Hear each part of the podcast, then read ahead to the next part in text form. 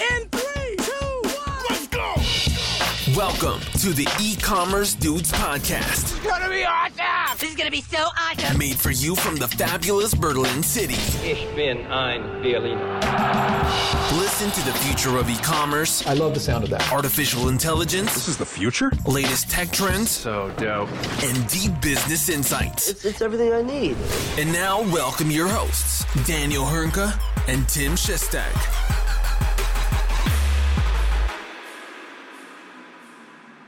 Hallo und herzlich willkommen zu einer neuen Folge bei den E-Commerce Dudes. Mein Name ist Daniel Höhnke und auch heute wieder mit dabei the one and only Mr. Beautiful Tim Shazzy Shestag. Grüß dich, mein Großer. Wie, wie sieht's aus im Kinderzimmer? Wie du siehst, äh, schöne, wunderbare Tierbilder Hintergrund, im Hintergrund von mir. Mir geht's wunderbar, mir geht's wunderbar. Daniel, das ist eigentlich immer die Stelle, an der wir kurz darüber sprechen, von wo du den Podcast aufnimmst. Ob das jetzt irgendwo wieder eine Luxusvilla ist, eine Luxusjacht, auf der du dich herumtreibst.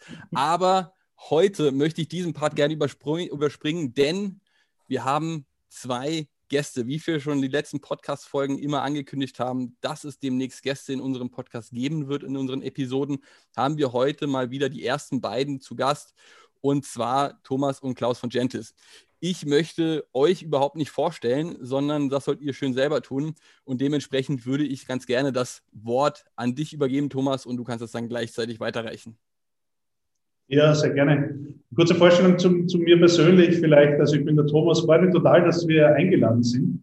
Ähm, ein paar Worte zu mir. Ich bin meiner tiefsten Seele Techniker, Softwareentwickler, Softwarearchitekt immer schon gewesen. Aktuell Co-Founder und Co-CEO hier bei Gentis. Bei Gentis bin ich verantwortlich für die komplette Produktentwicklung, für Product Management und die ganzen Market Research.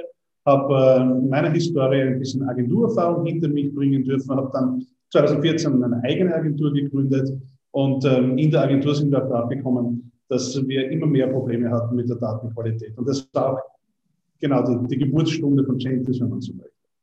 Klaus, ein paar Worte zu dir. Ja, ich darf da gemeinsam mit dem Thomas und in Summe sind wir zu fünf, die diese Firma gegründet haben, ähm, diese Firma mithelfen, groß zu machen. Äh, ein bisschen was zu meiner Person. Bin seit über 20 Jahren im Digitalbereich tätig, habe zu frühen Tagen auf Mobilfunkseite begonnen. Ähm, irgendwann hat es eine UMTS-Versteigerung gegeben, UMTS, und äh, immer mehr Geld ist in das Thema Daten hineingesteckt worden. Habe dann ein paar Stationen machen dürfen bei großen weltweiten Firmen, bin unter anderem vier Jahre bei Google gewesen, wo ich auch noch einmal sehr viel Feinschliff bekommen habe. Think Big. Ähm, wenn man das noch einmal verstanden hat, dann kann man immer klein denken, aber das ist ein Luxusproblem. Ähm, jetzt machen wir es groß und, äh, und freuen uns sehr. Danke nochmal für die Einladung, freuen uns sehr mit euch da heute über die Dinge auch reden zu dürfen, die uns gerade beschäftigen und die wir so am Markt draußen sehen. Wunderbar, super cool, dass ihr hier seid, euch auch die Zeit nehmt, ähm, heute mit uns hier dieses äh, Gespräch zu führen. Ähm, es ist ja, man muss ja auch ganz klar sagen, das kommt jetzt ja auch nicht von irgendwoher, dass wir uns genau jetzt sozusagen heute hier äh, zusammenfinden. Denn, ich versuche das mal ein bisschen plakativ zu sagen, äh, plötzlich sind ja Cookies ganz, ganz böse. Äh, und es ändert sich alles äh, und bald funktioniert auch nichts mehr und bald weiß man gar nicht mehr, wer wo auf seiner Webseite äh, wie unterwegs ist und so weiter und so fort.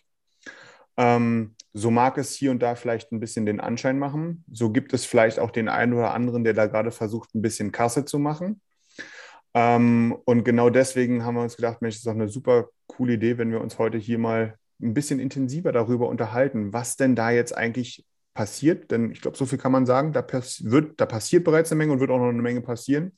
Aber was da genau passiert und wo ihr auch eben mit eurer Firma Gentis sozusagen euch denn da genau positioniert habt, das wäre heute mal ein, ein, super wichtiges Thema, worüber wir mit euch sprechen wollen. Ähm, was sagt ihr denn, wenn man sagt, ja, jetzt sind Cookies sind plötzlich ganz, ganz böse, ähm, um da vielleicht mal so einen, einen kleinen Einstieg zu finden? Also, also gern der Thomas, fang du gerne an. Ja, also prinzipiell glaube ich, ist es immer das Gleiche. Eine Technologie an sich kann nie böse sein, sondern nur das, was man damit tut. Und das ist auch in Wirklichkeit genau die Geschichte von Cookies. Also wenn man weiß, wie Internet funktioniert, und da ist das ganz, ganz große Schlagwort statuslos. Ähm, das heißt, von einer Seite zu einer anderen merkt sich das Internet eigentlich nichts. Ähm, und wenn man dann so Sachen machen möchte, die wir heute alle tun möchten im Online-Marketing, da muss man sich einige Sachen einfach merken. Also das Cookie war eigentlich fast von Beginn an mit dabei und ähm, war auch immer ein, ein guter Nebenspieler, wenn man so möchte. Und dann kam halt irgendwann, und ich glaube, das sollten wir heute scharf trennen, der Third-Party-Cookie. Ähm, vielleicht gehen wir noch mal ganz kurz ein, was das jetzt wirklich ist. Bitte. Weil auch der Third-Party-Cookie natürlich äh, per se mal nicht böse, also eine ziemlich coole Technologie, aber dann haben halt ganz schlaue Menschen entdeckt, was man mit Third-Party-Cookie-Technologie alles machen kann. Und dann kam es relativ schnell zu dem Verfolgtsein im Internet. Und das ist sozusagen das Marshall, was der Third-Party-Cookie jetzt bekommen hat. Ähm, und dann, es hat in den letzten Jahren ziemlich Eigendynamik bekommen. Stichwort äh, DSGVO, Stichwort E-Privacy, Stichwort Max Schrems. Ähm, und das ist natürlich immer umgelegt worden auch auf den Third-Party-Cookie. Wobei ich glaube, ganz wichtig in der Diskussion, dass wir uns heute gar nicht so sehr versteifen auf der Third-Party-Cookie, sondern prinzipiell auch Third-Party-Technologien. Also dieses Thema, jemanden über Domänengrenzen hinweg im Internet wiederzuerkennen. Ich glaube, das ist das ganz große Thema. Das ist das, was uns, wenn ich jetzt uns als E-Commerce-Player bezeichne, uns gerade weggenommen wird, ähm, wo es aber auch ganz gute Gründe gibt, dass uns das weggenommen wird. Von dir noch was zu ergänzen? Ja, natürlich ist das, also das Ganze äh, wird ja sehr stark auf Netscape zurückdefiniert, äh, die Entstehung des Cookies. Ähm, die meisten von uns haben zumindest Netscape noch erlebt als Browser. Ähm, dementsprechend lang ist es her. Das heißt, wir reden hier von etwas, was 25 Jahre her ist. Ähm, was in Anbetracht Ein Alt in unserer äh, Branche, ne?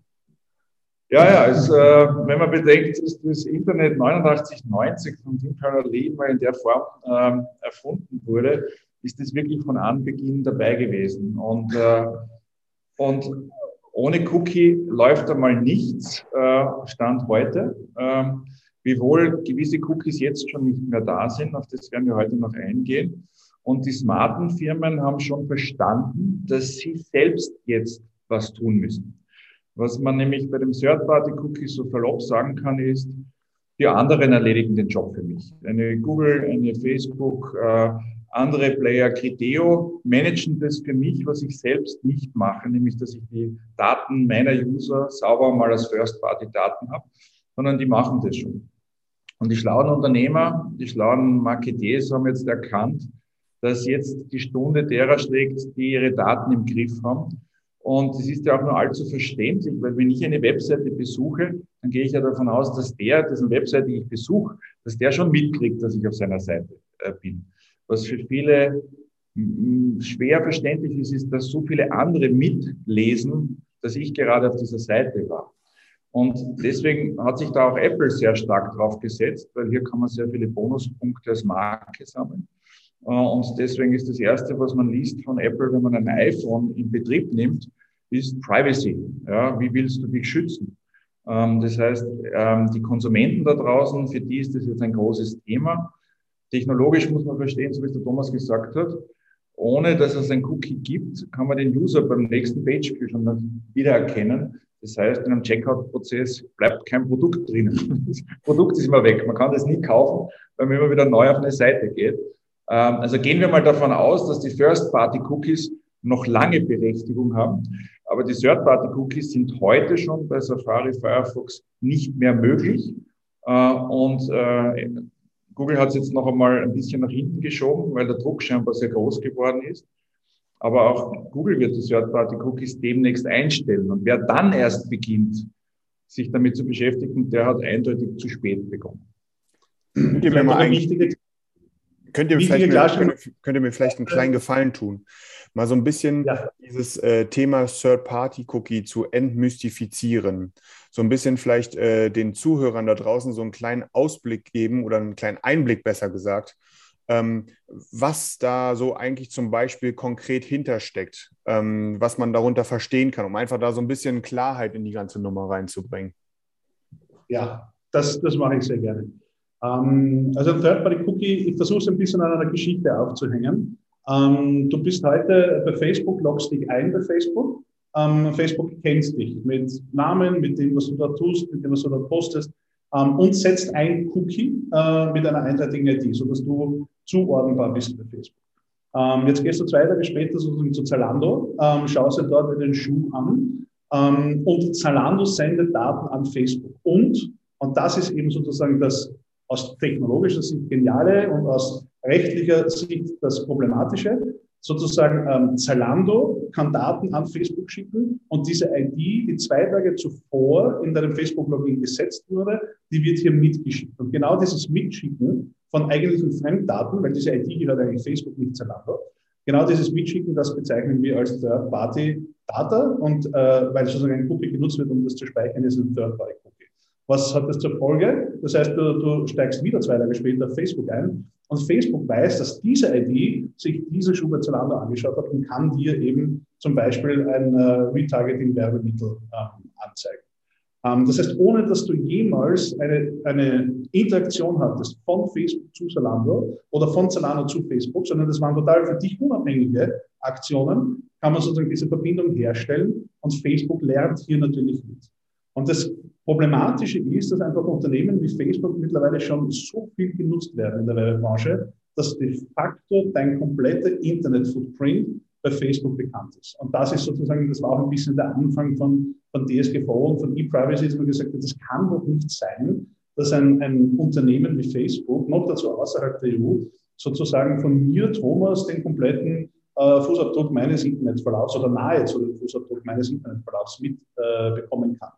Ähm, also das ist sozusagen ein bisschen das, was Third-Party-Cookies heute leisten. Das Verbinden eines Users, ähm, ohne dass es eine Interaktion zwischen diesen zwei Aktionen gibt. Da kann, können mehrere Tage dazwischen sein. Okay. Okay, also wenn ich wir haben jetzt schon die letzten paar Minuten damit verbracht, die ganzen Herausforderungen herauszukristallisieren. Und wir merken ja immer, es war schon damals immer eine Herausforderung, richtige Daten zu erfassen und daraus eben datenbasierte Entscheidungen zu treffen. Jetzt ist die Herausforderung noch mal ein Stückchen größer. Und dementsprechend würde ich jetzt mal gerne überleiten von diesen Herausforderungen, die ihr seht, zum einen hin zu dem Thema Lösungen. Ja, wie kann ich als E-Commerce Manager, als E-Commerce Consultant, wie dem auch sei, diesem ganzen Thema entgegentreten und da helfen, so weit wie möglich Daten zu sichern und daraus eben da, oder, oder dass eben daraus keine Daten verloren gehen, sondern ich weiterhin datenbasierte Entscheidungen treffen kann. Weil äh, ja. vielleicht hier ist, es wird ja jetzt, also es klang ja jetzt gerade so ein bisschen, Thomas, um auf deine Geschichte einzugehen, die übrigens super cool erklärt war. Äh, das nur mal, das mal von meiner Seite aus. Das ist, äh, man, man, man liest ja auch viel über das Thema ne? und da gibt es deutlich kryptischere Erklärungen, wo man, äh, selbst wenn man vom Fach ist, das sich dreimal durchlesen muss, um zu verstehen, was da eigentlich gesagt werden soll.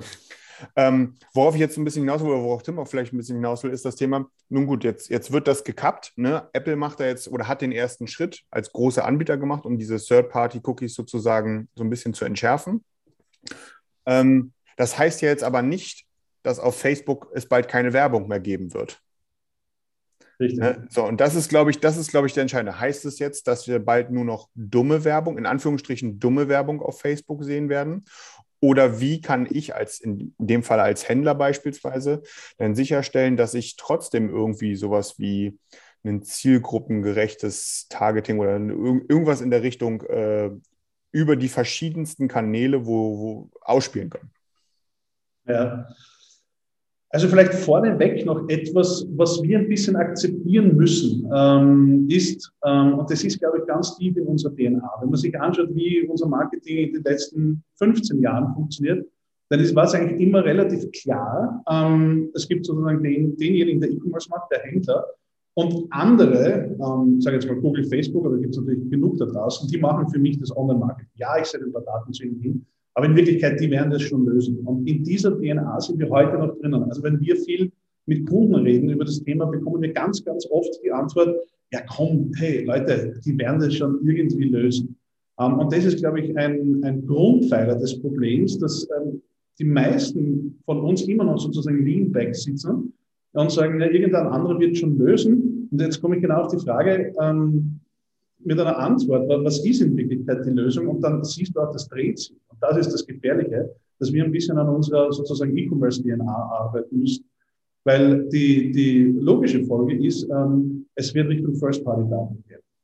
Ähm, was bedeutet das? Das heißt, die Daten, die ich als Händler ähm, einsammle auf meiner Website, das sind ja massiv viele Daten. Man muss sich ja mal bewusst machen, dass das äh, im, im, gegenüber dem Kunden sind das mehr Daten, die ich heute sammle, als zum Beispiel ähm, die, die Werbetreibenden sammeln oder die, die Advertising-Netzwerke. Heißt, ich habe die Möglichkeit, auf meinem Shop, auf meiner Webseite, massiv viele Daten ähm, zu sammeln und zur Verfügung zu stellen. Bisher war es halt einfach nicht wichtig, weil die Daten, die ich sozusagen eingemeldet habe in diese Netzwerke, das war unter uns gesagt, das war und ist ziemlich Müll. Also was wir dort einkippen, ist von Adblockern, von ITP, von Safari, von Firefox so verwurschtelt, dass man sie eigentlich für Werbezwecke nicht mehr nutzen kann. Was aber jetzt passiert ist, dass sozusagen die Großen mich flankieren. Google sagt, kein Problem, kannst weiter deinen Müll einkippen. Ich komme sowieso mit meinen eigenen Daten daher. Facebook sagt genau das Gleiche. Und ich fühle mich relativ wohl, weil ich mich in den letzten zehn Jahren nicht sehr viel um meine äh, First-Party Data Quality kümmern musste. Und das, diese zwei Planken, das sind die zwei, die jetzt wegbrechen. Das heißt, es ist das, was überbleibt, ist auch gleichzeitig die Lösung, nämlich, äh, lieber Händler, kümmere dich um deine First-Party-Daten, dass die wirklich in einer super, super sauberen Qualität dort hochgemeldet werden, und zwar quantitativ und qualitativ. Und dann kommt eben noch das rechtliche Eck dazu. Ähm, du musst dich auch plötzlich darum kümmern, dass du diese Daten alle sammeln und senden darfst. Stichwort DSGVO E-Privacy. Also Lösung First-Body-Daten klingt sehr einfach, ist es nicht, weil es tatsächlich uns in der tiefsten DNA berührt, dass wir plötzlich für unsere Daten selbst verantwortlich sind und nur noch diese Daten dann im Werbenetzwerk auch wirklich äh, anwenden. Jetzt mit der Brille des Marketers gesprochen. Äh, ich weiß noch gut, wie ich bei Google war, wie der Google Tech Manager immer mehr zu einer Lösung geworden ist. Und damals war es so, dass Marketer sehr früher mal überhaupt Pixel selber auf eine Webseite bringen konnten. Davor mussten sie immer zur Technik gehen. Dementsprechend wenig Pixel hatte eine Webseite, weil man musste immer in ein Release-Fenster bekommen. Auf einmal konnte man im Marketing selber Pixel auf die Seite bringen, was zur Folge hatte, dass viele Webseiten heute 30, 40, 50 Pixel laden. Ähm, das sind JavaScripte, die in der Seite laufen. Das ist eine Drittsoftware und was die wenigsten nicht verstehen, ist, diese Pixel senden die Daten alle nach Hause, nämlich zu Hause nach Google, nach Criteo, nach Facebook, nach Adobe, you name them. Das heißt, die Daten werden direkt vom Rechner des Users dorthin geschickt, ohne dass der, der die Webseite betreibt, die Daten wirklich hat. Und wenn man das einmal verstanden hat, dann versteht man auch, dass die Lösung nur sein kann, dass alles, was der User mit meiner Webseite an Interaktion macht, dass ich bitte mal zuerst selber diese Daten habe und sie dann natürlich weiterleite. Aber wenn ich sie selber habe, dann sind es First Party, dann sind es einmal meine Daten. Wenn die direkt vom User irgendwo hingeschickt werden, dann sind schon nicht mehr First Party Daten und ich habe sie nicht.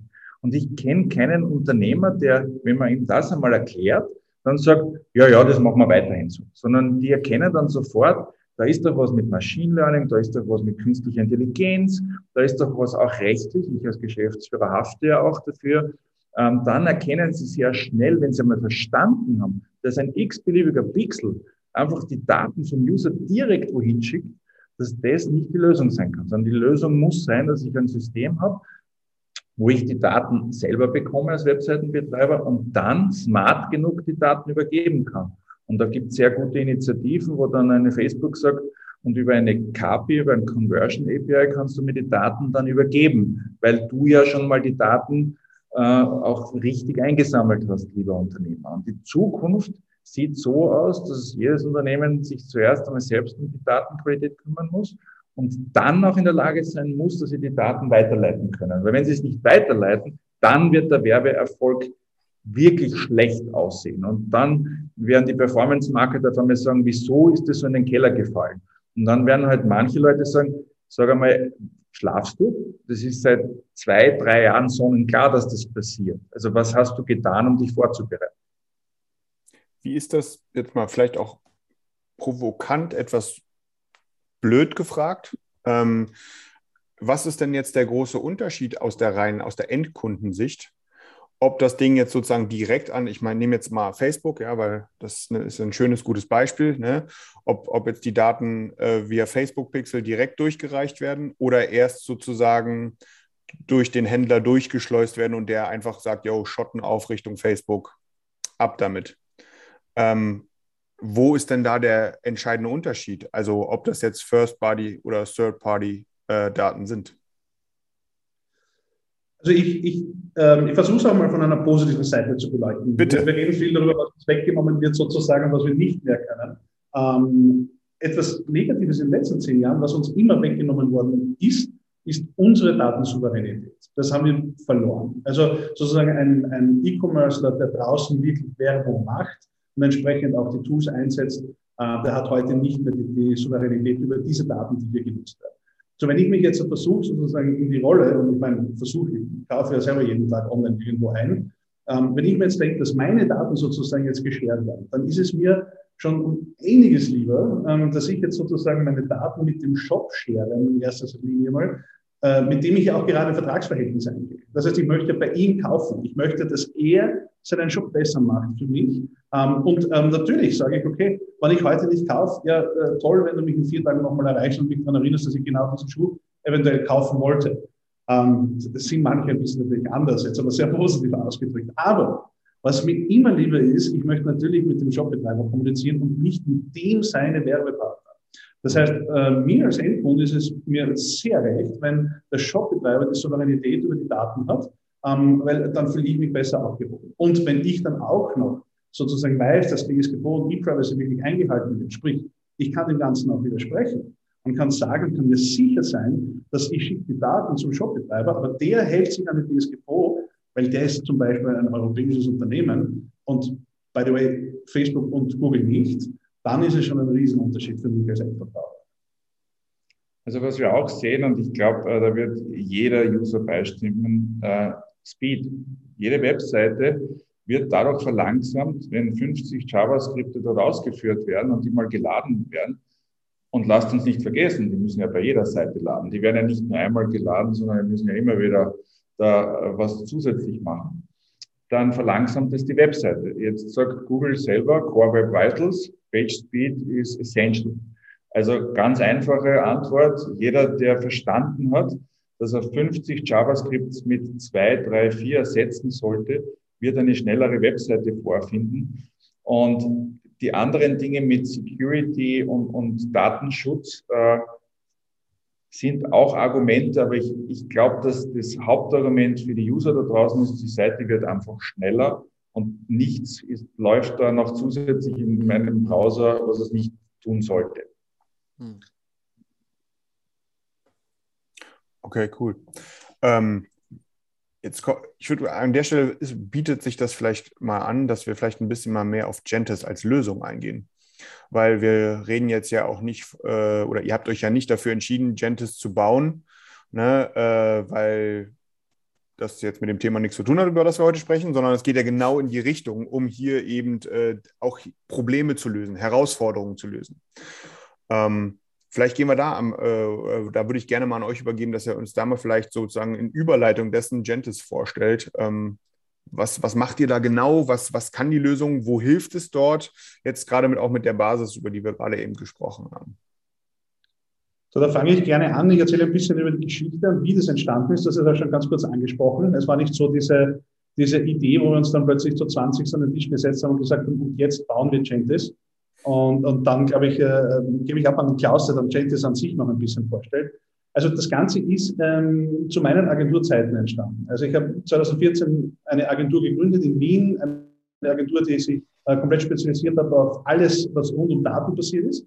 Ähm, und wir waren damals, wir waren immer Techniker, wir waren immer Softwareentwickler. Und äh, uns ist einfach bei unserem größten Kunden ist uns einfach die Datenqualität auf gut wienerisch abgeposcht. Ähm, das heißt, wir haben einfach Quartal für Quartal mehr und mehr verstanden, ähm, das passt einfach nicht mehr. Und das ist ich meine, das wollte ich nicht erzählen, aber das ist furchtbar unangenehm, äh, jedes Quartal in einem Meeting zu sitzen als der Datenspezialist und die ganze Zeit mit den Schultern zu zucken und zu sagen, ja, ich weiß auch nicht, warum die Daten so schlecht sind. Und irgendwann hatte ich so die Schnauze voll, zu sagen, okay, aus, ähm, jetzt suchen wir mal nach Lösungen. Ähm, Lösungen hat für mich immer geheißen Technologie. Ähm, auch wenn damals das eine Dienstleistungsagentur war, aber so ein Problem gehst du heute nur mit Technologie an und wir haben sie nicht gefunden. Und dann ist natürlich irgendwann einmal sozusagen als, als Unternehmertyp äh, ist, ist der Schritt nicht mehr weiter zu sagen, gut, wenn es es nicht gibt, dann machen wir es selber. Äh, und genau das haben wir angefangen. 2016, 2017 war es eine Bastelei. Äh, das war nie als Produkt geplant. Das war nicht geplant so. Und jetzt äh, starten wir. 2018 haben wir es dann ein bisschen verprofessionalisiert und 2019 waren die ersten Piloten im Einsatz. Und das war auch so, dass wir dann äh, kundenübergreifend erkannt haben, hoppala, ähm, da ist uns was gelungen. Ähm, die Ergebnisse sind ähnlich gut, egal welchen Kunden wir sozusagen gerade damit füttern. Naja, und dann ist es sozusagen der Produktgedanke entstanden. Also es ist tatsächlich aus einem Feldversuch heraus entstanden, aus dem eigenen Nie. Ähm, naja, und dann haben wir irgendwann gesagt, äh, coole Technologie, ähm, lass uns doch ein Produkt draus machen. Ja, und ähm, ein bisschen jetzt zu dem Produkt. Also was wir anbieten, ist eine SaaS-Lösung. Das heißt, wir betreiben etwas für unsere Kunden, so dass sie selbst nicht basteln und nicht betreiben müssen. Das heißt, 7 mal 24 Stunden ist damit einmal äh, erledigt. Und ähm, was wir hier machen, ist, dass wir sagen, wir ersetzen diese vielen Pixel mit einem Pixel, der von Gentis zur Verfügung gestellt wird. Dieser eine Pixel holt die Daten auf ein Zwischensystem, das genau zwischen dem, dem Webseitenbesucher, der Webseite und da draußen diesen Third-Party abnehmen äh, ist. Und durch dieses System durch werden einmal die Daten gesammelt und dann datenschutzkonform weitergeleitet. Das heißt, es gibt einen zentralen Punkt, wo die Daten eintreffen und weiter verteilt werden. Ähm, der Kunde ist Controller für die ähm, Zuhörer, die sozusagen sich rechtlich gut auskennen. Das heißt, die Kunden sind im Besitz der Daten, sie kontrollieren die Daten und wir sind der Prozessor. Das heißt, wir prozessieren die Daten für unsere Kunden. Äh, wir machen mit den Daten nichts ähm, kundenübergreifend, sondern wir haben jeweils ein Auftragsverhältnis mit diesen Kunden. Und ähm, weil wir das machen und weil wir diese Technologie haben, können wir mal die Daten in höchster Qualität bekommen. Wir werden durch keine Intelligent Tracking Prevention von Safari Firefox verfälscht. Ähm, wir haben auch die Adblocker soweit technisch gelöst, dass wir die Tracking-Daten bekommen. Ähm, der User hat nach wie vor seine äh, Adblocker, dass Ads blockiert werden, aber wir bekommen nochmal die Tracking-Daten sauber heraus, was für AB-Tests zum Beispiel extrem wichtig ist. Ähm, und das Dritte ist, dass wir auch mithelfen können, dass das ganze Datenschutzthema soweit sauber gelöst ist, weil ja die Firmen selbst souverän jetzt in der Lage sind zu entscheiden, welche Daten werden überhaupt weitergegeben und welche nicht. Ähm, damit lösen wir in erster Linie einmal das Datenqualitätsthema. Wir lösen das Thema, dass es einfach und schnell zu implementieren ist. Es gibt durchaus Bastellösungen und äh, es gibt ja bei uns diesen Ausdruck Not Invented Here Syndrom, was es in durchaus der einen oder anderen Technikabteilung gibt. Und die fangen dann gern mal zu basteln an und irgendwann steigen die Zeitaufwände und die Release-Zeitpunkte rutschen nach hinten und irgendwann ist es ähm, schwierig einzuschätzen, ob das überhaupt jemals genauso laufen wird. Äh, und genau hier setzen wir an. Es ist eine ganz einfach zu implementierende Lösung. Wir reden hier von wenigen Stunden Aufwand und nicht von Tagen, Wochen, Monaten. Und äh, die Kunden können sich auch sehr schnell überzeugen, wie gut die Datenqualität ist. Und es ist ja außer Zweifel, dass hohe Datenqualität nur zu einem besseren Ergebnis führen können wie schlechte Daten. Äh, und genau das bieten wir als Service an. Das wird monatlich abgerechnet und äh, das kommt bei unseren Kunden sehr gut an, das zurzeit in erster Linie E-Commerce-Kunden sind, mit ihren Daten arbeiten müssen, dass sie im Wettbewerb bestehen können. Das heißt, äh, äh, sehr umkämpfte äh, Bereiche im Retail zum Beispiel, die Möbelbranche, der Handel etc. Das ist das, was wir anbieten und noch für wen in erster Linie, damit man auch versteht, sozusagen gleich die gesamte Brücke. Okay, kurz zur Frage bezüglich Gentis einmal.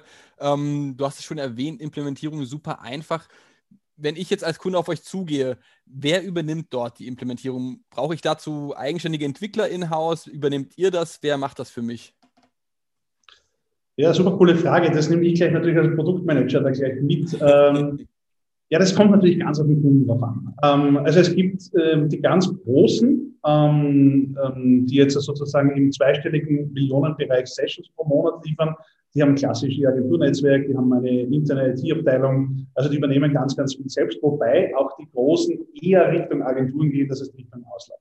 Wir haben aber auch sozusagen Mittelstandsunternehmen, wir haben klassisch äh, Hidden Champions unter unseren Kunden. Ähm, da ist es so, dass durchaus auch schon mal der Marketer sozusagen ähm, zum, äh, zum Tracking greift. Ähm, das heißt, das kann man so pauschal gar nicht beantworten. Aber was ich beantworten kann, ist, wir arbeiten gerade an unserer Version 3, ähm, wird im Herbst released.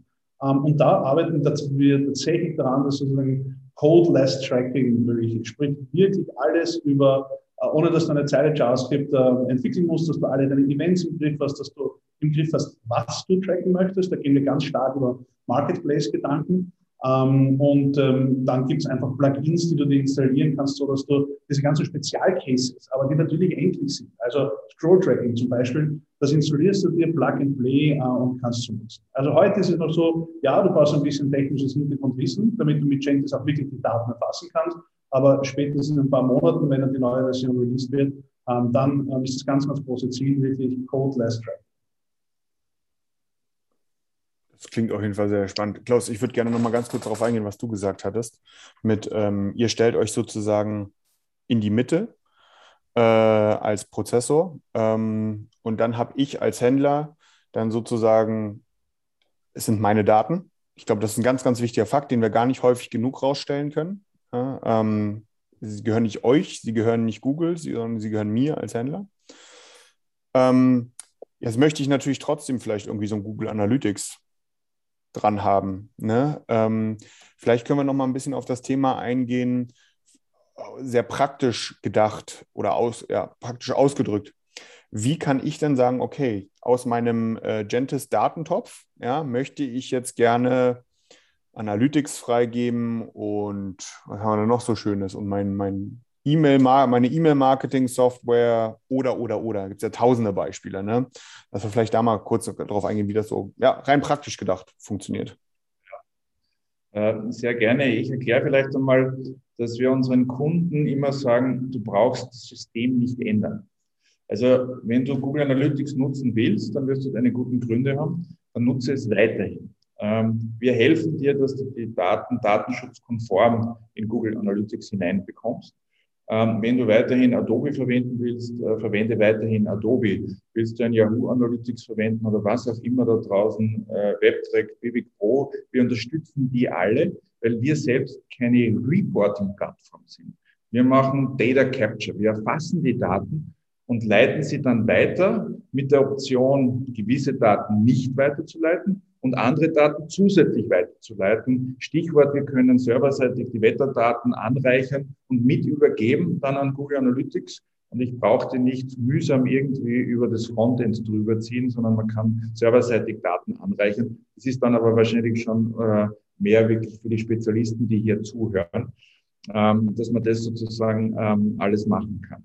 Äh, Kernaussage, weiterhin Google Analytics. Aber ich kann jetzt zum Beispiel die IP-Adresse des Users, das eindeutig ein personenbezogenes Datum ist, kann diese IP-Adresse so verändern, dass Google noch immer ungefähr weiß, in welchem Bezirk ich wohne, aber nicht mehr meine genaue Postanschrift hat. Und somit habe ich schon im Ganzen einen Giftzahn gezogen, weil die IP-Adresse eindeutig äh, in Deutschland äh, BGH-Urteil als personenbezogenes Datum gilt. Und wer einfach die IP-Adresse des Users so einfach so nach Amerika rüberschickt, ähm, der ist relativ leicht an ein Brett zu nageln. Ich sage es vielleicht nochmal von einer anderen, von einer anderen Richtung vom Produkt. Ähm, also du, du, hast drei große Aufgaben, die du mit, mit Chantis managst. Das eine ist Data Capture. Das ist genau die Frage von vorher gewesen. Wie kriege ich die Daten über mal nach Chantis? Und das zweite ist dann, es ist schön, wenn du die Daten hast und manche von euch machen sicher Machine Learning mit den Rohdaten und nebenbei, die Rohdaten bekommt ihr auch 100% vollen Zugriff auf die Rohdaten, die mit Chanty sozusagen erfasst werden. Aber noch wichtiger ist es natürlich, dass du die Daten dann wirklich an deinen äh, Market Stack teilen kannst. Ähm, und das ist einfach die Hauptaufgabe auch von Chantis, zu sagen, okay, wie teile ich die Daten jetzt mit all diesen Tools da draußen, so dass sie eben wirklich 100% akkurate Daten bekommen und 100% rechtliche saubere Daten. Und das ist genau diese dritte Aufgabe an dieser Schnittstelle. Also auf gut Wienerisch würde man sagen, wir haben uns da in die Mitte hineingezwickt ähm, an dieser Schnittstelle, da geht es natürlich auch darum zu sagen, naja, ähm, jetzt sind wir schon mal da, jetzt helfen wir auch rechtlich weiter. Das heißt, das ganze Thema Anonymisierung, Pseudonymisierung. Wann ist ein Datensatz zu individuell, dass ich ihn nicht mehr weiterleiten darf? Wann darf ich welchen Datensatz nach US weiterleiten? Ähm, wann nicht? Alles das ist hochkomplex. Und das lösen wir mit Gentis tatsächlich auf. Das heißt, das ist etwas, was du im Interface schön durchgeguidet wirst, und du kannst pro Variable sagen, möchte ich anonymisieren, möchte ich nicht anonymisieren. Und daraus zum Beispiel kann sich dann auch eine Consent Bar automatisch generieren. Je nachdem, was du im Tracking einstellst, wird dann auch eine Consent Bar und ein komplettes Consent Management im Hintergrund für dich generiert. Also das sind so diese drei Hauptaufgaben, äh, Data Capture, Data Sharing und dann Consent Management. Jetzt stelle ich mir das vor, weil es gibt ja einfach unfassbar viele Plattformen da draußen, die auch in, also ausgehend davon, die in irgendeiner Art und Weise ein Tracking bei dir mit implementieren auf der Webseite normalerweise. Ähm, das sind unfassbar viele. Also es sind so richtig viele, die es da draußen gibt. Ja. Ihr habt jetzt erzählt vorhin, ihr seid ein zwei Dutzend Leute aktuell. Ihr macht jetzt, Ja. habt jetzt also Konnektoren zu ungefähr, ich überspitze mal zu 5000 vers- verschiedenen Software-Services gebaut und wartet die jeden Tag. Ähm, wahrscheinlich eher weniger. Ähm, wie kann man sich das denn vorstellen? Ähm, wie wie kriege ich denn diese ganzen Services verbunden? Oder habt ihr eine, eine genaue, äh, eine fest definierte äh, Anzahl an Services, die ihr unterstützt? Oder, oder, oder? Vielleicht kann man, dass man darauf mal kurz eingehen kann. Jetzt, jetzt befürchte ich, jetzt wird es dann eine Vertriebsveranstaltung, weil jetzt äh, dürfen wir natürlich einen USB reden, äh, wo wir extra ein Patent dafür angemeldet haben. Aber der Herr, der es erfunden hat, die Architektur, der sitzt neben mir und äh, der soll euch erklären, was wir technologisch so gebaut haben, dass wir diese Komplexität auch für uns nehmen können. Nicht nur für unsere Kunden, sondern auch für uns. Ja, also in aller Kürze, und die, und die Frage ist schon gefährlich, und die mir stellst, dass ich jetzt drei Stunden einfach darüber quatsche, aber in aller Kürze, ähm, wir nennen das Twin Server. Warum? Weil wir die, die Session, die im Originalbrowser läuft, ein zweites Mal twinnen. Das heißt, die läuft sozusagen am Server ein zweites Mal ab. Ja, es gibt dort wahrscheinlich noch mehr als 5000 Pixel da draußen. Der Riesenvorteil, und deswegen sind wir mit Gentis auch als Starter an den Start gegangen, ist, dass wir Originaltechnologie vom Browser es geschafft haben, am Server zu nutzen, um alle diese Pixel zu bedienen. Das heißt, wir müssen nicht das komplette Pixel nachentwickeln, das wäre wirklich Hölle. Da wären wir genau in dieser Pixel-Hölle drinnen und ganz offen mit euch zu sein, ähm, mit so einer Technologie hätte ich wahrscheinlich auch kein Startup gegründet und wahrscheinlich der Klaus auch nicht. Aber das, was wir 2016, 2017 geschafft haben, wir haben uns einfach sozusagen tatsächlich an einem grünen Tisch überlegt, wenn wir Tracking heute neu erfinden würden, ähm, und lass uns mal alles wegschieben, was es schon gibt, wie würden wir es tun? Wie würde die Architektur eines wirklich, eines neuen Tracking-Zeitalters ausschauen? Und das haben wir jetzt einfach drei Jahre lang, vier Jahre lang gebaut. Ähm, und da gehört eben auch dazu, dass du Technologie, die es schon gibt, und das ist frontend-seitiges JavaScript, funktioniert ja wunderbar, ähm, dass du das serverseitig hast. Das ist genau diese Twin-Server-Technologie, wo genau dieses Patent sozusagen anhängig ist. Und das ganz Wichtige und die ganz große Challenge war für uns, wir haben 2017 zum ersten Mal die Lösung gehabt. Das war so ein, so ein Headless Chrome, ich weiß nicht, ob das irgendjemand da draußen was sagt, also so eine Sondervariante des aktuellen Chrome-Browsers. Ja, und dann konnten wir auch sozusagen die Tante-Emma-Seite von der Nachbarin damit tracken, wie gut war. Ja, und dann haben wir zum ersten Mal versucht, sozusagen einen, einen, einen großen Kunden am besten noch über Black Friday drauflaufen zu lassen und uns ist alles um die Ohren geflogen. Das heißt, in Wirklichkeit war das Thema, wie können wir diese Technologie noch besser und besser und, und weiterhin optimieren, so dass wirklich die ganz Großen da draußen mit dieser Technologie ähm, zurande kommen. Also das war die Challenge in den letzten drei, vier Jahren und das ist auch sozusagen das, was Gentis so unique macht, dass wir nahezu jede Technologie da draußen ähm, auf unseren Twin-Server bekommen. Weil es gab damals schon vereinzelt Lösungen, die gesagt haben, ja, wir machen das Richtung Google oder wir machen das Richtung Adobe oder wir machen das Richtung you name it. Und unser Ansatz war immer, als Online-Marketer, und das haben wir damals in der Agentur ganz stark gespürt, du verzichtest nicht auf deinen Market-Stack. Wenn du mal gelernt hast, mit deinen 20 Tools erfolgreich zu sein, und dann kommt jemand, das ist ein Schlaumeier aus Wien, und sagt, aber du musst jetzt leider 18 von den 20 Tools wegwerfen, weil meine Lösung funktioniert nur mit zwei von denen, dann äh, bist du ganz schnell wieder weg von der Straße. Ähm, und das war einfach der Grund, warum wir gesagt haben, gut, also dieses klassische Server-Tracking funktioniert nicht. Ähm, zumindest nicht für ein kleines Startup aus Wien, aber Twin-Server-Technologie, das, was wir gebaut haben, das funktioniert tatsächlich hervorragend. Schon ein bisschen beeindruckend gerade. Ne? Also ich habe ja auch, die, die Zuhörer haben es jetzt ja nicht gesehen, äh, aber, aber ich kann es mal euch da draußen sagen. Ne? Der Thomas hat gerade äh, die, die, diese kleine, diese kurze Story auf jeden Fall mit einem konstanten, durchgehenden Grinsen gesagt. Und ich glaube, äh, dass, äh, ähm, das, das, das, äh, das klingt auch ganz cool. Aber von daher äh, Chapeau. Ähm, da muss man auch erstmal drauf kommen, glaube ich. Vor allem, da darfst du mich jetzt gerne korrigieren aber die große Not in der Richtung, was zu machen, im auf, wenn wir das auf den Gesamtmarkt mal beziehen, die gab es 2017 noch nicht so wirklich, oder?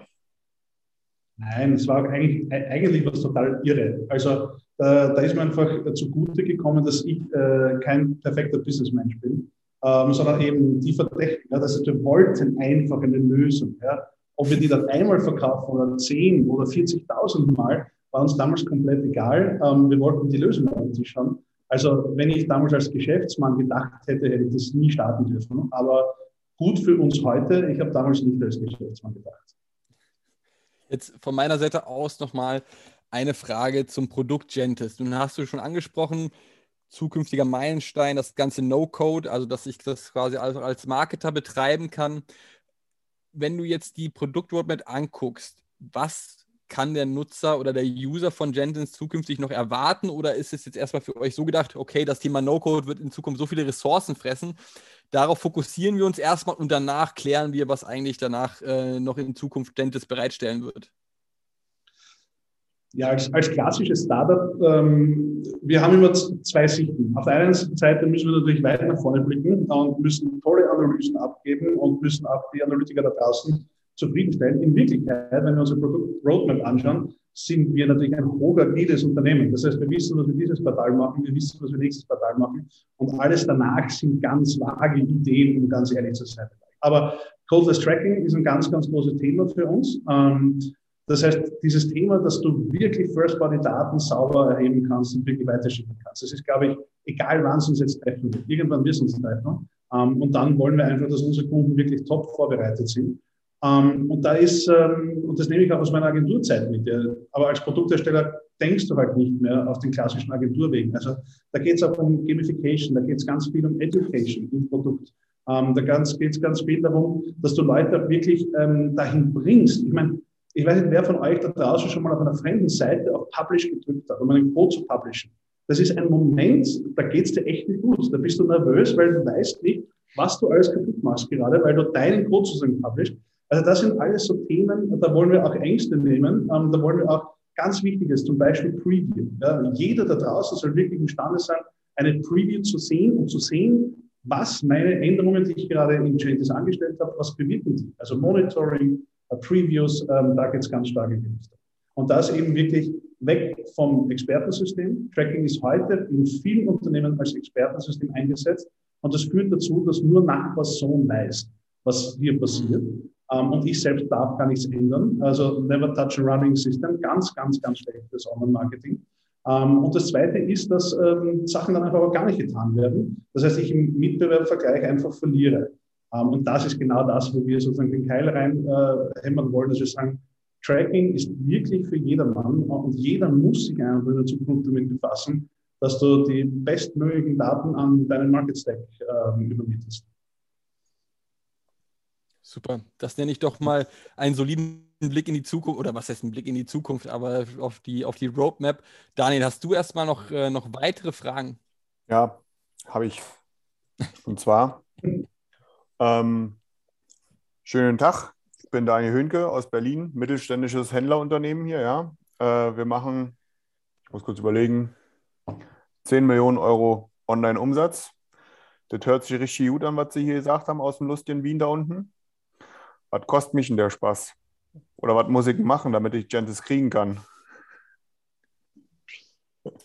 Also die, die, es sind zwei gute Antworten. Also sehr schön, wie du da äh, mit einem anderen Direkt auf einmal sprechen anfängst. Man könnte, glaube ich, eine fünfte Person hier in dem Podcast. Also es ist so, dass wir bei unseren Kunden gesehen haben, dass ähm, wenn wir uns nur die Frage mal stellen, wie viel investierst du, lieber Kunde, ähm, damit du Traffic auf deiner Webseite hast? Also es gibt ja de facto niemanden, der einen Webshop betreibt, der Traffic drauf hat und Umsatz hat, der nichts tut, dass Leute überhaupt zu seinem Webshop kommen. Das heißt, er nimmt Geld in die Hand.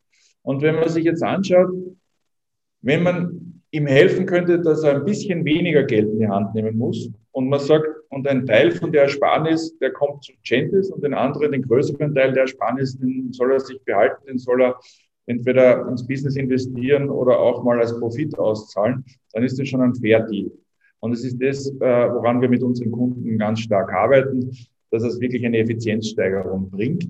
Äh, vor allem für die, die größere Budgets haben, da ist es schon ganz leicht. Wir sind auch noch nicht dort bei den kleinen Budgets, muss ich auch dazu sagen, aber das treibt uns an.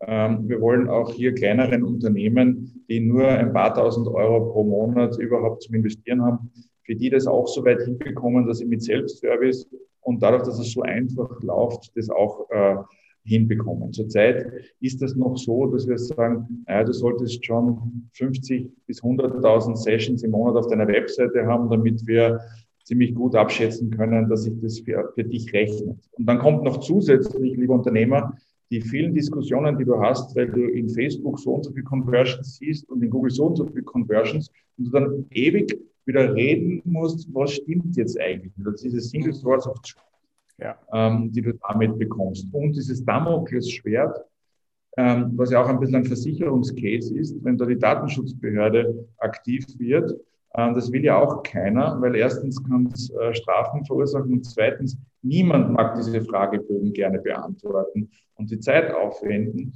Ähm, und genau da setzen wir an. Also für unsere Kunden ist es auf jeden Fall ein Business Case, ähm, wiewohl wir heute, und das sage ich auch offen dazu, natürlich sehr stark mit Firmen zusammenarbeiten, denen wir nicht erklären müssen, wozu Daten da sind. Also das ist schon so, dass wir heute mit Kunden arbeiten, die schon wissen, was sie mit Daten anfangen wollen. Ähm, und andere müssen wir noch ein bisschen evangelisieren, die werden halt in sechs Monaten, in zwölf Monaten kaufen. Ich wollte gerade sagen, das ist doch nur eine Frage der Zeit, oder? Bis das, bis das ja. Thema noch viel, viel, viel, viel stärker auch aufpoppt. Also das ist, ich, ich meine, das ist jetzt gerade wirklich schon hier vielleicht wieder so ein, so ein internationales Ding, ne? aber ich meine, wir haben bei OD haben wir über das Thema letztes Jahr im, im Sommer sehr intensiv gesprochen, weil es halt in der englischsprachigen Welt ein Riesenthema war, weil da gab es die Ankündigung. Gefühlt habe ich in den, in den deutschsprachigen Medien und äh, so weiter und so fort war das nie ein Thema gewesen. Das ist jetzt so ein bisschen gekommen. Ähm, von daher wird das mit Sicherheit auch ein riesengroßes Thema werden, dass halt Unternehmen, die sich nicht um Daten heute kümmern, dass die sich eben kümmern werden müssen, weil ansonsten stimmen die Reportings eben nicht mehr alle. Und spätestens dann, wenn die Reportings nicht mehr stimmig sind, dann, dann, dann, dann ist auch der nicht affine Chef irgendwann skeptisch und sagt, okay, jetzt müssen wir vielleicht mal irgendwas machen. Ne? Ähm, vielleicht ein, ein Preispunkt, weil ich glaube, die Leute wollen auch immer wissen, was heißt das jetzt in Euro, lieber Klaus. In, in Euro heißt es, dass wir heute zum Beispiel eine Facebook-KPI um 99 Euro im Monat anbieten können, ähm, weil es einfach so einfach ist. Und wenn eine Firma sich das durchrechnet, was die KPI-Integration an Zeit kostet, ähm, dann ähm, überlegt man nicht lange. Also ähm, das soll nur verdeutlichen, wir reden hier nicht von, von zigtausenden von Euros im Monat, sondern das Ganze beginnt sehr schlank. Und natürlich skaliert das hoch, äh, aber das sind ja die Firmen gewohnt, die Millionen von Sessions haben, äh, dass man nachher in, in einer anderen Einheit. Das ist vollkommen klar. Ich bin auch gerade ehrlich gesagt ein bisschen überrascht. Äh, ich hatte jetzt mit mehr persönlich gerechnet, aber ähm, von daher also positiv überrascht. Wobei, ich will es gar nicht wertend sagen, ähm, weil das kann man ja so oder so auslegen. Also da bitte nicht falsch verstehen. Ähm, auch von eher Unternehmen gewohnt aus dem englischsprachigen Bereich, die mit sehr äh, innovativen Technologien unterwegs sind. Und so würde ich euch jetzt auch gerne mal bezeichnen wollen. Ähm, die sind ja relativ schnell, sage ich mal, irgendwo am Stockmarket äh, zu finden. Wann sieht man denn Gentis? Anders gefragt, wann kann ich Aktien von euch kaufen? Also wir haben auch keine Glaskugel, aber wir haben den Anspruch, diese Firma groß zu machen und dann gibt es gar nicht so viele Möglichkeiten. Ähm, ich würde schon sagen, es ist schon unser großer Traum, äh, diese Firma ganz groß zu machen. Ich sage auch dazu, dass wir als europäisches Unternehmen auch sehr stark sagen, diese Technologie darf und soll aus Europa sein. Und deswegen äh, fürchten uns jetzt nicht zu sehr von allen Dingen da draußen, sondern zu Tode gefürchtet ist auch gestorben. Äh, wir ziehen unser Ding gemeinsam mit unseren Kunden durch und freuen uns natürlich, wenn unsere Kunden auch sagen, das ist einmal cool, dass wir auch Arbeitsplätze in Europa schaffen und nicht nur einfach Technologie über den Ozean rüber schippern, ähm, sondern dass es hier auch vor Ort Leute gibt, die man dann auch anrufen kann ähm, und nicht einfach nur irgendwo dann äh, im Web mir selber helfen soll über QA.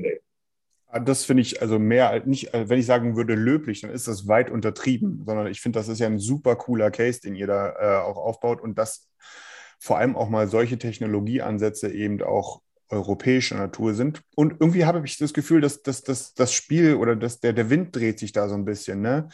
Ähm, ich meine, wir haben lange Zeit die DSGVO oder GDPR oder wie man immer zu sagen möchte, ne, als Hindernis empfunden.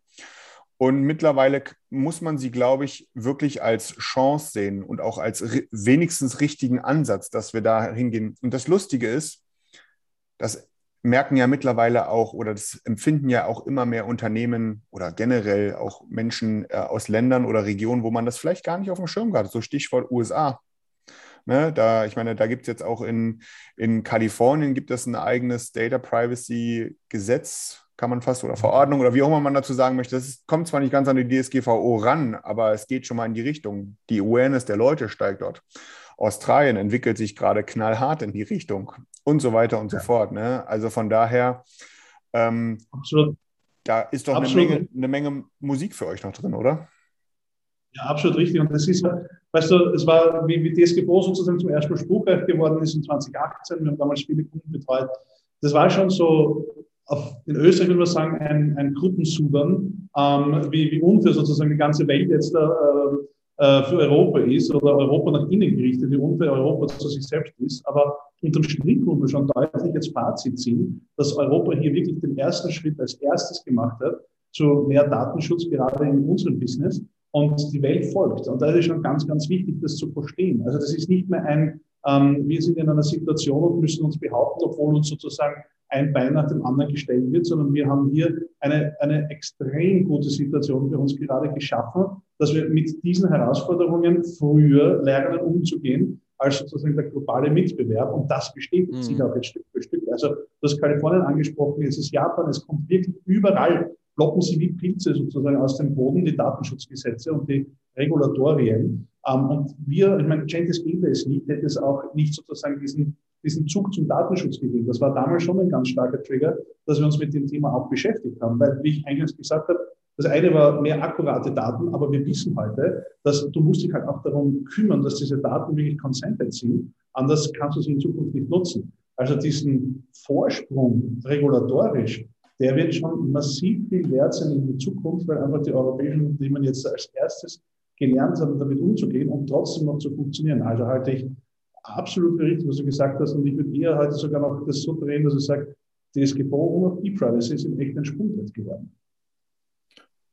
Ich erinnere mich, ich war damals kurz nach der DSGVO in Krafttretung in London gewesen auf einer Konferenz. Oh, das war so cool. Also, was heißt cool? Es war damals überhaupt nicht cool zu sehen, aber ich sage das jetzt einfach mal so, ne? Wie man da einfach an allen, es war natürlich Thema Nummer eins, natürlich. Und wie es einfach in UK vollkommen normal gewesen ist, wie einfach von heute auf morgen 90 bis 99 Prozent der Newsletter-Empfängerlisten einfach hinfällig gewesen sind. Ne? Äh, das ist, äh, das, ich, da gab es viele Fragezeichen über vielen, vielen Köpfen. Ähm, aber ja, es ist, ist ja auch gut so, dass das so gekommen ist. Muss man ja auch ganz klar sagen. Ähm, ich würde sagen, wir kommen langsam Richtung, äh, wir kommen langsam zum Ende. Wir sind schon über die 45 Minuten rüber. Ähm, gibt es von eurer Seite aus noch, was ihr noch sozusagen abschließend äh, der, der großen, weiten E-Commerce-Gemeinde da draußen äh, kundtun wollt? Äh, noch irgendwas Abschließendes in der Richtung von eurer Seite? Ja, absolut. Also es gibt, es gibt eigentlich nur einen Appell, den wir sozusagen wirklich rausschreien wollen in die Welt. Äh, und gerade an, an Händler und E-Commercer. Das ist, Leute, kümmert euch wirklich um eure First-Party-Daten. Also jeder, der ein bisschen sozusagen die Glaskugel verstanden hat, weiß, das macht den Unterschied. Und zwar gar nicht langfristig, sondern schon mittelfristig, kurzfristig. Jeder, der verstanden hat, was das bedeutet, das Announcement von Google vor drei, vier Wochen, weiß, es geht noch stärker in diese Richtung. Und ich muss mich heute einfach als E-Commercer, der data-driven funktioniert, und das werden die meisten von euch da draußen sein, sonst würdet ihr gar nicht zuhören. Ähm, das bedeutet einfach wirklich, Leute, kümmert euch um eure First-Party-Daten, um eure First-Party-Datenstrategie und dass das Ganze auch rechtlich sauber ist. Ja, und dann habt ihr wirklich ähm, im besten Fall einen super, super Vorteil in eurem Mitbewerb. Ähm, und im Durchschnittsfall ähm, bleibt ihr einfach im Durchschnitt und könnt überleben. Und wenn ihr euch nicht darum kümmert, dann, dann wird es ganz werden. Vielleicht noch als, als Finale von euch, ähm, wenn jetzt ein Zuhörer gesagt hat, Mensch, das, was Gentis da gemacht hat oder was da Gentis da macht, super cooles Thema, super cooles Unternehmen, ich möchte dann arbeiten. Was sucht ihr aktuell? Was sucht ihr aktuell für Leute? Sucht ihr überhaupt aktuell Leute oder sagt ihr erstmal nicht, wir sind, äh, wir sind ausreichend, aber ich vermute fast, dass es nicht so sein wird. Nein, im Gegenteil. Also wir äh, streben an, dass wir uns in den nächsten zwölf Monaten auf jeden Fall zumindest verdoppeln. Ähm, das heißt, dass wir jedes Monat äh, zwei Leute einstellen wollen. Und äh, da sind zurzeit der Thomas und ich, glaube ich, auch ein bisschen die Bremse, weil wir die alle ordentlich interviewen wollen und uns die Firmenkultur extrem wichtig ist. Das heißt, äh, wir stellen nicht irgendjemanden ein, sondern äh, es ist ein ordentlicher Interviewprozess und deswegen können wir hier nur eine gewisse Zeit äh, natürlich aufwenden. Ähm, das wird demnächst dann vielleicht auch ein bisschen noch mehr auf Schultern verteilt, aber das ist zurzeit noch so. Wir sind damit sehr gut gefahren. Das Team, was wir hier haben, darauf sind wir sehr stolz. Ähm, speziell die Kombination aus äh, Tracking-Erfahrung und, und Programmiererfahrung und zu verstehen, wie ein JavaScript funktioniert, das ist wirklich schwierig zu finden. Also die, die Tracking-Nerds da draußen, die beides können, äh, Analytics und Co., aber auch programmieren können, ähm, die sollten sich auf jeden Fall bei uns äh, melden. Die lassen wir auch ein bisschen tiefer hineinblicken. Ähm, ähm, das ist Truck-Dealer-Modell. Ähm, die machen wir süchtig ähm, nach dem und die verstehen dann, wie es ist, hier mitzuarbeiten. Und was jedes Unternehmen braucht, sind natürlich Leute im Vertrieb, im Marketing, um hier natürlich auch gut zu arbeiten. Jetzt haben wir zwar gute Daten, mit denen wir arbeiten können, aber das macht sich, der Job macht sich auch nicht von selbst. Also insofern suchen wir eine Menge guter Leute und viele davon sind auch auf unserer Webseite schon drauf. Die, Super. Die Jobposition. Super cool. Super cool. Von daher. Daniel. Ja. Ich, ich wollte gerade sagen, du wolltest wahrscheinlich dasselbe sagen wie ich. Sollen wir langsam zum Ende kommen? Ich wollte ich, ich wollt äh, einfach danken. Danke sagen. Das ist eine super ja. coole Session. Ja, extremst werthaltig. Ähm, und nicht nur werthaltig, man muss ja auch mal sagen, ne, man, dieser Podcast lebt ja oder wir genießen diesen Podcast. Äh, ich meine, wir verdienen damit keinen Cent. Es kostet uns nur ganz viel Zeit und Aufwand. Ne? Lebt davon, dass wir damit auch Spaß haben. Und ich glaube, ich kann hier für uns beide sprechen, Tim, dass wir heute hier mega viel Spaß hatten, mit euch darüber zu sprechen, ähm, euch auch ein bisschen besser kennenlernen zu dürfen, euer Produkt kennenlernen zu dürfen, eure Vision kennenlernen zu dürfen. Ähm, total stolz darauf, dass wir das heute jetzt, oder jetzt, das geht auch gleich live, ne, dass wir das dann schön raushauen können. Ähm, und besten Dank für eure Zeit. Ich glaube, wir können das nur zurückgeben. Es, es waren echt lässige Fragen dabei. Ähm, also man kann das natürlich, äh, die besten Antworten helfen nichts, wenn die Frage vorher nicht stimmt. Also war, war, war echt lässig mit euch äh, und hat auch, äh, glaube ich, kann ich für uns beide sagen, echt, echt Spaß gemacht, mit Leuten ähm, zu reden, ähm, die das Thema wirklich verstanden haben. Also Super. ein bisschen Wiener Dialekt auch noch, aber richtig leiwand.